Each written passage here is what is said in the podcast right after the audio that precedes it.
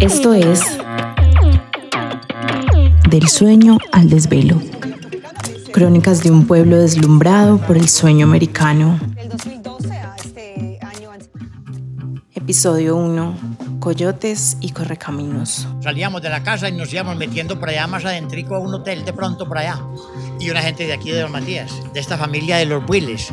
Yo en el bachillerato me hice muy amigo. Los años 70, 80, el tema de la, del narcotráfico y la, y la, quizás la industria. Y el apellido era Book del libro. Book y Night, noche. Me cogieron en el apartamento con el hermano y con la, y con la novia ya en embarazo. Puse a lidiar con cerdos y el cerdo en ese tiempo se puso muy barato. Eh, muchos eh, con el paso del tiempo han empezado a hacerlo un poco distinto, han empezado a quedarse, pero he notado que todavía buscan invertir acá, tal vez como una manera de asegurar algo.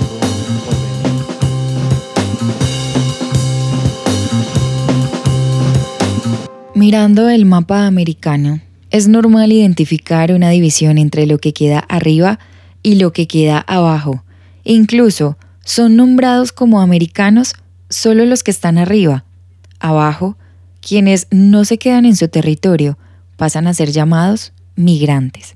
Así, de un buen tiempo hacia acá, llegar arriba, pasar y coronar se ha convertido en una meta propia, heredada y cultivada hasta volverse colectiva. Una pierna que.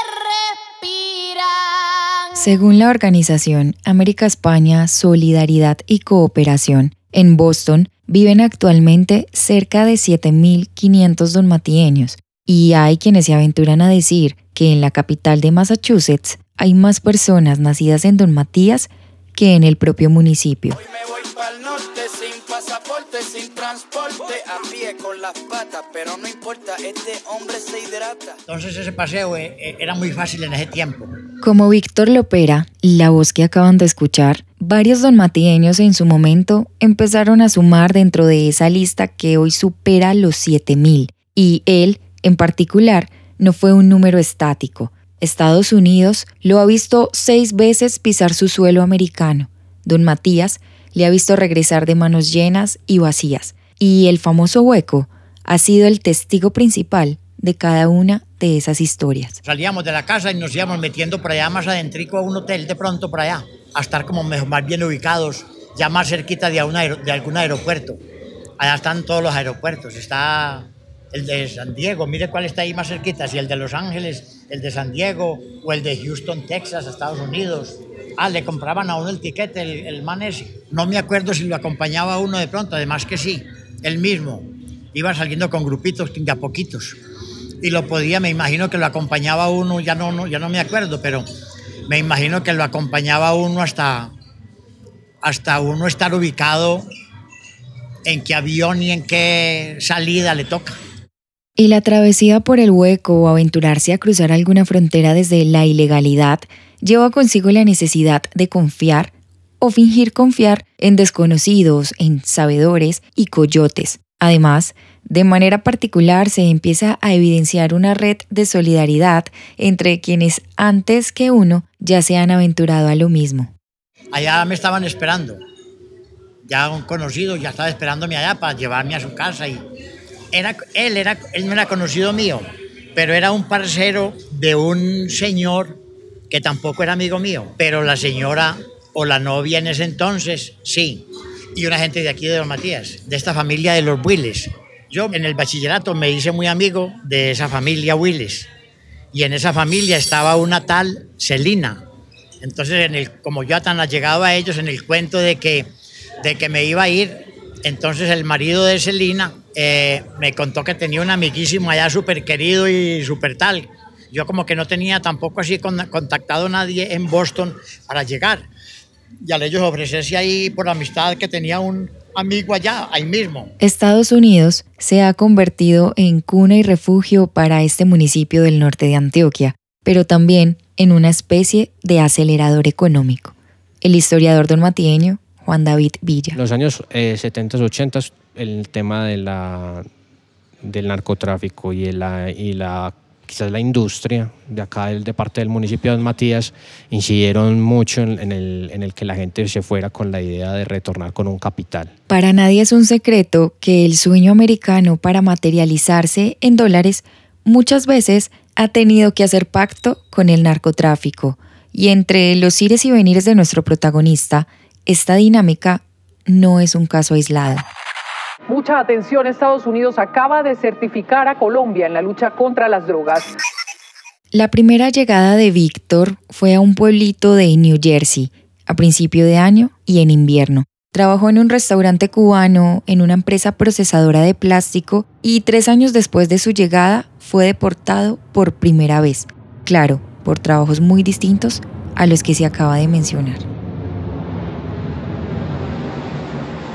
Por su condición de ilegal en territorio americano, tuvo que apersonarse de un nuevo nombre, placa o sobrenombre. El Víctor Don Matieño tendría un nombre muy distinto cuando corría esa época de trabajar en la procesadora de plástico. Me consiguieron por ahí, no sé con quién, para la gente, un nombre con el número ese que se necesitaba, entonces yo ya me llamaba Norman y el apellido era Book del libro, Book y Night, noche, Book Night, Norman Book Night.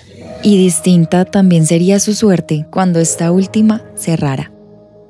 Y por los lados donde yo estaba viviendo, empezó, empecé yo como a ver el, el, el, comercio de la marihuana. Y yo como que resulté por allá viviendo cerca o algo, ya tal vez me había ido de ahí de esa casa y viviendo por ahí cerca de una esquina donde se, había movimiento de eso. La gente pasaba en carro y ahí paraban y el, vendedor se arrima, le da una bolsita y siga. Pero así, así de esa manera. O un tipo se baja del carro, se orilla y viene aquí a la esquina y ahí está el tome y tal. Uno mira que no hay policías y todo, pero eso es así a la luz del día, se vendía en ese tiempo. Y en esas me cogieron. ¿Qué significa entonces el retorno cuando se llega a su propio pueblo sin nada entre las manos? Bueno, de todas maneras, me echaron mano y, a proceso de deportación y aquí llegué deportado, sin un peso. No tenía ningún ahorro ni nada. Tenía Víctor 26 años de edad cuando regresó por primera vez con las manos vacías a su municipio, tratando de ocultar ante las miradas curiosas cualquier asomo de fracaso. Y recuerdo que yo me paraba aquí deportado, otra vez pelado y otra vez en el pueblo ahí con mi, con mi vergüenza o como un estado un poco, pues no demasiado, no, un poco retraído, arisco. Vea, no traía ni ropa. De pronto traía algún bolsito, si es que traje, con alguna muda que creo que no. Entonces yo, para no quedar muy mal, me acuerdo que les metí el cuento de que las maletas venían después. Y como bien mencionaba Juan David minutos atrás, tener capital fue tan determinante que para alguien como Víctor no importaba haber acabado de ser deportado para lanzarse una vez más y no tener que verse así, de este lado del charco y sin dinero. Aquí mismo en esta esquina la española, la que es odontóloga ahora, Margarita, no sé, se me arrimó y me miraba de arriba abajo y, alguien, y no sé si fue ella que me dijo, usted no parece que hubiera traído nada. Ah, de pronto ella en ese tiempo iba, iba a cumplir años o graduarse o alguna cosa, me parece. Y entonces yo apenas sacarle la disculpa, ella como que me leyó y me, me psicologió y me dijo, usted parece que vino pelado, usted no, ni le llega la maleta y no se le ve que traiga plata, uno la plata no la deja en la maleta, es como que vino pelado. Vino pasar un mal rato. Aquí me encuentro en el desierto con demora, éramos 20 de los 5 que hay ahora y el coyote dice que faltan tres horas. A este mismo fenómeno habría que atribuirle en su momento la importancia de visualizarse en red, es decir, en pensar que si se va uno, la idea es ayudar a los demás a que también lo hagan. Un hermano, dos hermanos, tres hermanos. Algo aparentemente simple que daría razón de la oleada migratoria que se empezaba a gestar en el municipio. Es que muchas familias hasta no hace mucho eran muy grandes y existía una relación de ¿cómo decirlo?, de solidaridad entre los miembros de la, de la casa muy grandes.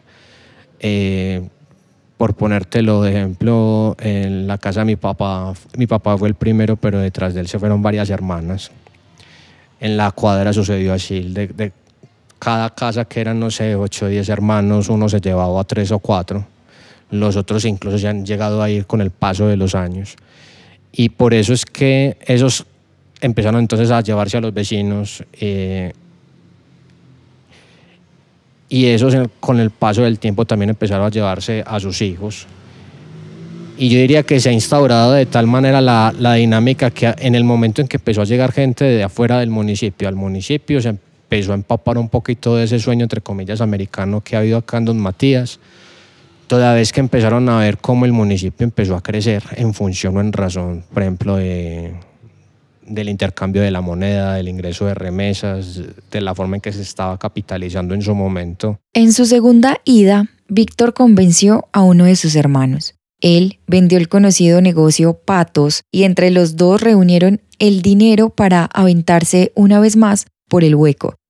Ciudad de México ya era un lugar familiar y la diferencia en cada intento para poder coronar radicaba en arriesgarse por una ciudad fronteriza distinta y aceptar las dinámicas creativas ofrecidas por los coyotes. Yo pasé, digamos, en una camioneta de estas Toyotas, digamos, la silla de adelante dobla para adelante mucho, toda completa, la, esa y la del pasajero, o de pronto la otra, la del medio, y ahí debajo tienen acondicionado un, como un espacio, y pasan de uno.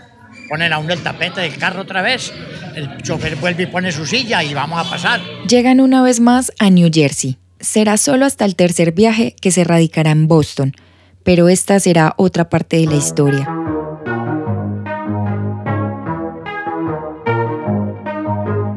En fin, llegan a New Jersey y de la anterior estancia de Víctor había quedado un carro, un Mustang modelo 72 color oro requemado, carro que había sido vendido por una novia puertorriqueña que había quedado allí antes de que él se fuera deportado. Se ponen entonces en función de recuperarlo y los dos, su hermano y él, se vuelven unos duchos, o mejor dicho, expertos en el tema automotriz. Entonces ella de pronto pensando que yo tal vez no venía y otra señora ahí donde llegué se animaron a vender el carro, el Mustang, un Mustang modelo 72. Entonces cuando llego recupero el carro, porque el tipo al que se lo vendieron no lo había pagado. Y vuelvo por cosas del destino, me ubico pues por allá en una piececita barata con el hermano mío y conseguimos trabajo inmediatamente los dos. Conseguimos trabajo para habernos eh, retirado un poquitico de ese pueblo de Elizabeth eh, en una cuestión de carros nuevos que venían, digamos, de California, venían quién sabe de dónde, y entonces ahí tienen que llegar ahí para hacer, o de Miami, de alguna factoría de esas grandes de carros, pues si eran Ford de por allá, de, en fin, y, y ahí había que organizarlo, lavarlo, untarle algunas cremas por ahí en la pintura, protectoras para la nieve y para el agua, aspirarlo por dentro, quitarle todo eso que se lleva de quitarlo, lo que cubre las sillas, untarle en el tablero cosas bonitas y, pomadas y cosas. Y ahí empecé a trabajar todo juicioso y me, me desplazaba en el Mustang y allá me, me entablé a trabajar con el hermano mío, con el que me fui. Sin embargo, aunque era un buen trabajo y haciendo énfasis de nuevo en el tema del capital, la ambición termina teniendo mucha más fuerza, incluso estando del otro lado del mapa. Y el que va a ser travieso, pues lo es la primera vez y lo sigue siendo. Volví a meterme en el cuento de, de las drogas. Y esta vez no solo con la marihuana, sino también con la blanca en la Florida puso descubierto que cada vez es más fácil para jóvenes y adultos comprar la droga en las calles. Arrestaron dos individuos que estaban involucrados en las ventas de cocaína de esta casa. El 2012 a este año han sido arrestadas más de mil personas y han sido incautadas más de 13 mil libras de cocaína y marihuana, producto de una red del negocio más destructivo de todos los tiempos, la venta y consumo, por supuesto, de drogas. Allá mismo en el trabajo monté un vendederito y por aquí en el pueblo también hasta asociado, hasta de pronto asociado con la señora de donde llegué, o en fin, empecé a moverme por ahí con eso y otra vez que me cogen. Deportado por segunda vez, debe volver a don Matías, pero esta vez después de un proceso mucho más largo y complicado. Me cogieron en el apartamento con el hermano y con la, y con la novia ya en embarazo. Bueno, arrestados los tres, ella en embarazo y menor de edad. Salimos, salimos confianza. Como no fue tanto, y no fue tanto, y no fue tanto, porque de pronto no me acuerdo si, lo que me si ellos como que me siguieron o alguien me aventó o alguien fue a tocarme la puerta y yo le vendí ahí tarde de la noche alguna calentura y me cogieron. Así, Víctor se hizo responsable de lo que los guardas habían encontrado, pagó la fianza del hermano y de Linda, y él estuvo nueve meses más en prisión antes de volver a pisar tierra don Matieña, pues para el abogado fue casi imposible sacarlo en limpio ante los entes americanos. Él no tuvo problema en afrontar esos nueve meses. Total, eran en realidad tres años, pero manejándose bien, la pena reducía y las condiciones que tenía allá nunca se compararían en lo más mínimo con una cárcel de acá. sitios amplios, con una cancha grande en la mitad, todas las galerías allá alrededor que allí está el restaurante, que allá está el gimnasio, que allá está la biblioteca, que allá está el hospital, que allá está una cosa, la otra, la otra escuela de taller de tal cosa. De todas maneras, los dormitorios, cómodos, digamos un salón de estos así, las camas ahí siempre separadas la una del otro, varias hileras, todo el mundo tranquilo, nadie se mete con nada, todo el mundo en su cuento. Unos trotan, otros van al gimnasio, otros leen, otros estudian por allá sistemas, otros duermen, otros trabajan, que esto y lo otro. Llega a don Matías por segunda vez. En esta ocasión no llega tan miserable como la anterior, pero a pesar de estar repitiendo experiencia, es más su demora en volver a instalarse que su impulso por querer volver al país americano. En ese entonces todo el mundo quería capitalizar, ya fuese desde el lado del narcotráfico o desde el lado del trabajo poco cualificado y casi que en condiciones pues poco humanas capitalizar y regresarse para Don Matías. Muchos crecieron, muchos crecimos viendo a personas devolverse. Un hermano más queda involucrado en este tercer viaje y hay una meta clara, o quizás nunca dejó de haberla, poder regresar al pueblo, pero no con las manos vacías. La ambición, si se quiere, o el anhelo de una estabilidad económica no deja de tentar el cruce de la frontera de muchas personas. Sin embargo, cuando no hay un enfoque claro, todos los esfuerzos podrían parecer en vano cuando no hay muy buenos resultados a la hora de hacer cuentas.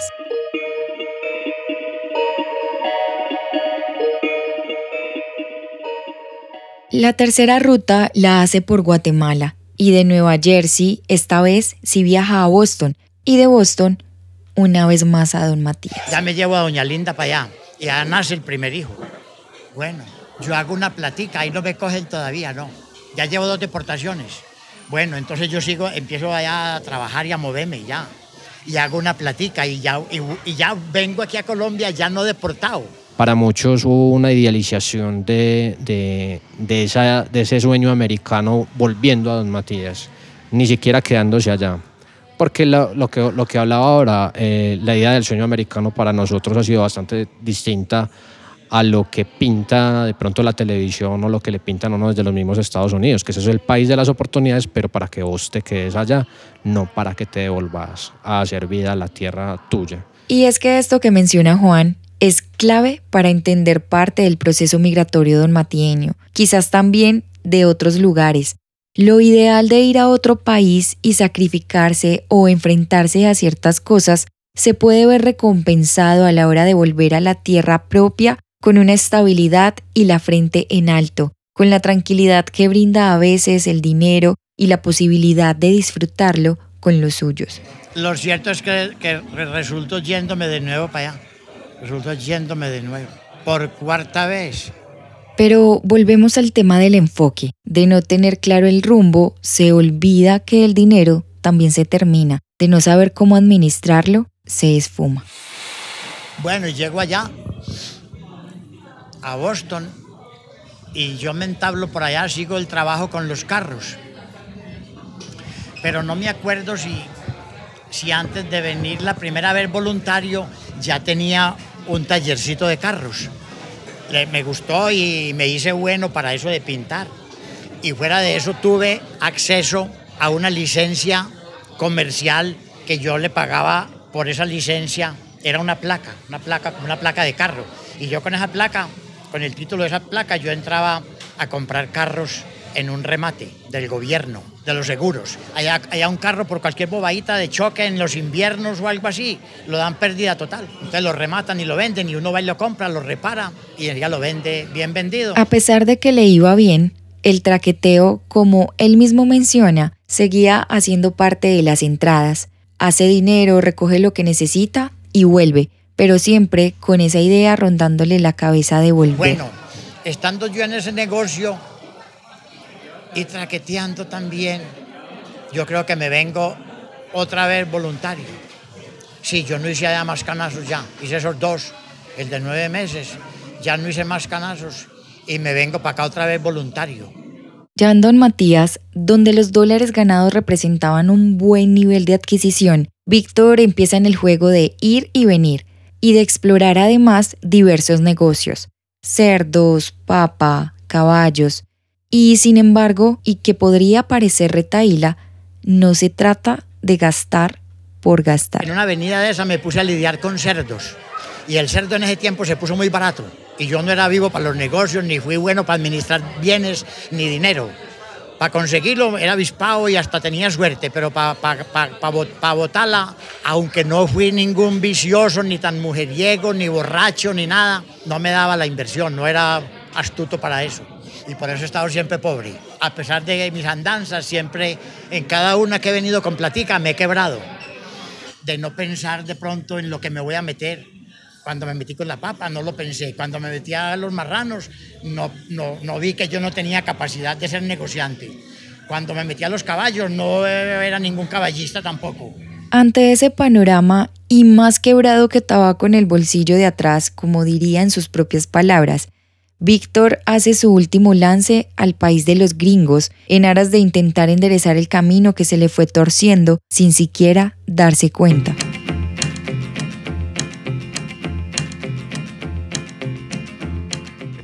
La plaza que había montado en las idas anteriores seguía funcionando.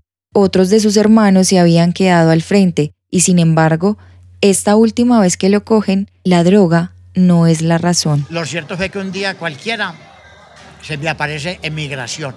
No los federales a esculcar, sino van por mí directamente al apartamento y llevan, llevan el récord mío de cuando fui deportado por allá la primera vez.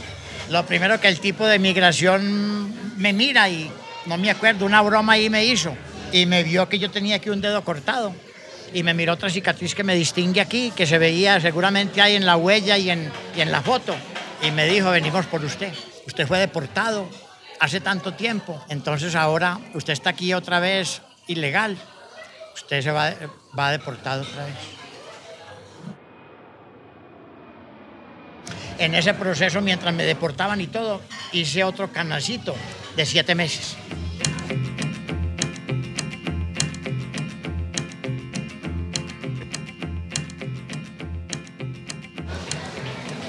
Y como no hice nada esa última vez, esa última vez no hice nada, vuelvo aquí y encuentro deudas que había dejado antes de irme con el cuento de la papa y los caballos. Encuentro deudas, encuentro todavía la finca y encuentro más caballos. Quienes escuchan podrían hacer una mirada en retrospectiva de lo que fue el primer viaje y los frutos recogidos después del último.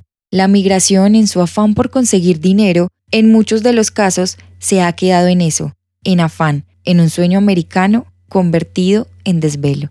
Ya me quedé aquí, eso fue en el, principio del 2000, y aquí me he quedado, aquí me fui quedando. ¿Y cómo le parece que ahora ando con ganas de irme una vez más?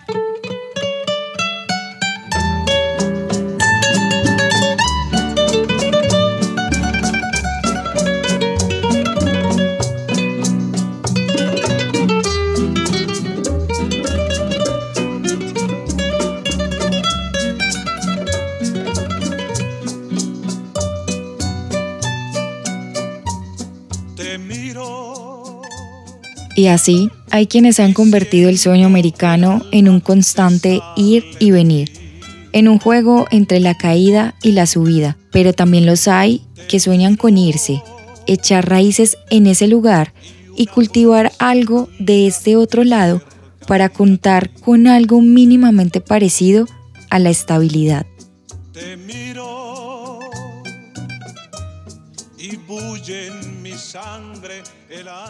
Asegurar un porvenir, sentir que el mundo puede ser un abanico de posibilidades y que en medio de ellas puede haber una garantía de estabilidad, ha sido el impulso en este pueblo del norte de Antioquia para que muchos tomen la decisión de lanzarse por lo suyo, por aquello que sienten que no llegarán a tener de este lado.